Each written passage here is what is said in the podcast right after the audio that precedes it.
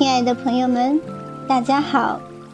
欢迎您走进汉墨闻香院，我是小林，很高兴又与您见面了。今天呢，我们与您分享的是一段趣事儿，片名叫做《山村钓鱼趣艺》，作者玉国胜。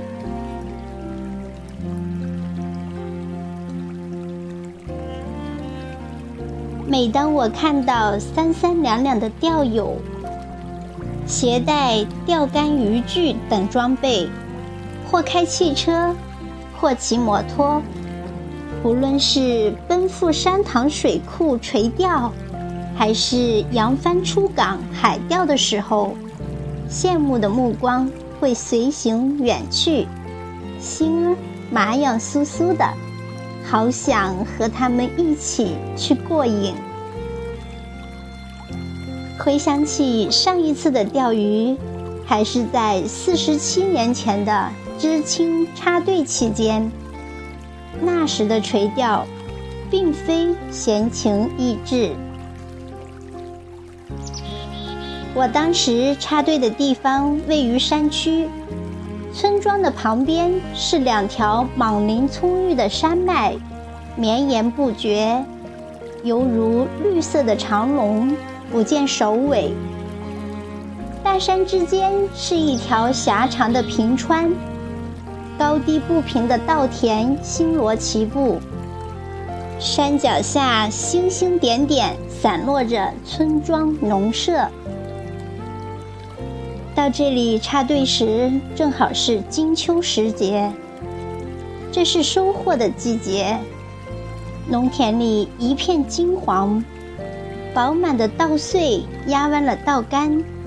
刚放下行李的我们，就投入紧张的双抢。半个多月下来，双手打满了血泡，腰杆儿也累弯了。忙完了农活儿，生产队长让我们休息几天。可大山区的村落十分闭塞，人生地不熟，不知道哪里有好玩的地方。早晨踏着露水，沿着村边的小河漫步，岸边长着稀疏的小灌木，还有几丛翠竹。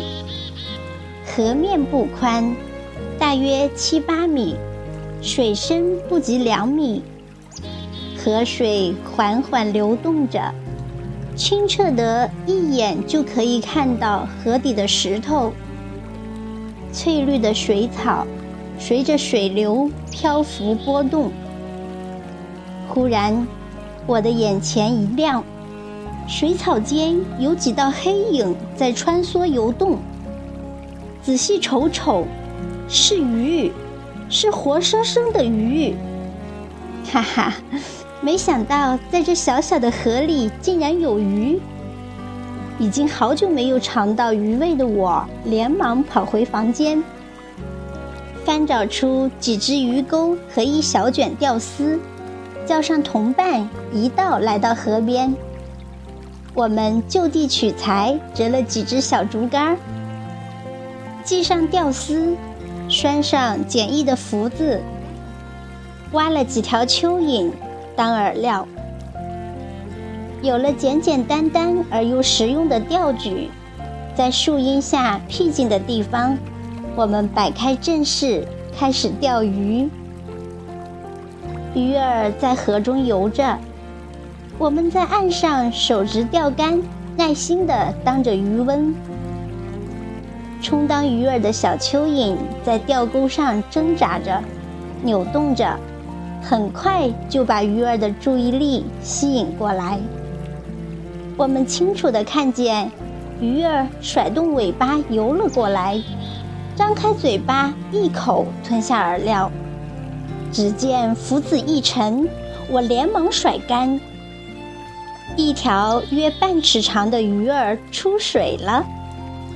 只见这鱼儿身上长着细细的鳞，浑身黄色，略带黑点，听当地人说叫黄骨鱼，挺有营养。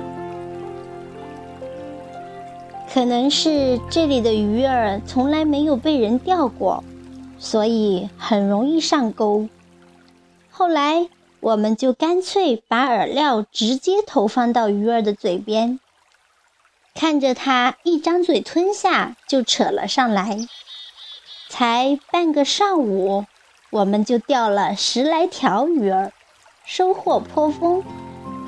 虽然鱼儿个头不大。但煮成一小盆鱼汤，还是挺新鲜美味儿的，能让大家打打牙祭了。从此以后，只要一有空闲，我们就来到小河边垂钓。农活忙时，我们隔三差五的在傍晚时分，将尺把长的短竿深深地插进河边的泥土里。鱼钩抛进水中，等到第二天清晨再来收竿。我们发明的夜钓，既省时又省力，经常有所斩获。鲜美的鱼汤令人垂涎三尺。别的生产队的知青知道后，都羡慕不已。要知道。在买鱼买肉凭票供应的年代，我们能经常喝上鱼汤，已经是很有口福的了。但是好景不长，过了几个月，我们布下的夜钓短竿渐渐失踪，越来越少了，失去了钓具，钓鱼兴趣也日趋变淡了。其实我们知道。这些钓具是被农民偷偷没收了。算了，也就十来只鱼钩，犯不着撕破脸皮去讨回了。在农村当知青的日子，体力劳动是繁重劳累的，但钓鱼给我们带来了不少乐趣，能除去一身的疲惫，留下有趣的回忆。可是，自从离开农村，走上工作岗位，直到退休，虽然我很喜欢钓鱼，却一直没有机会再拿起钓竿，加入钓友的行列。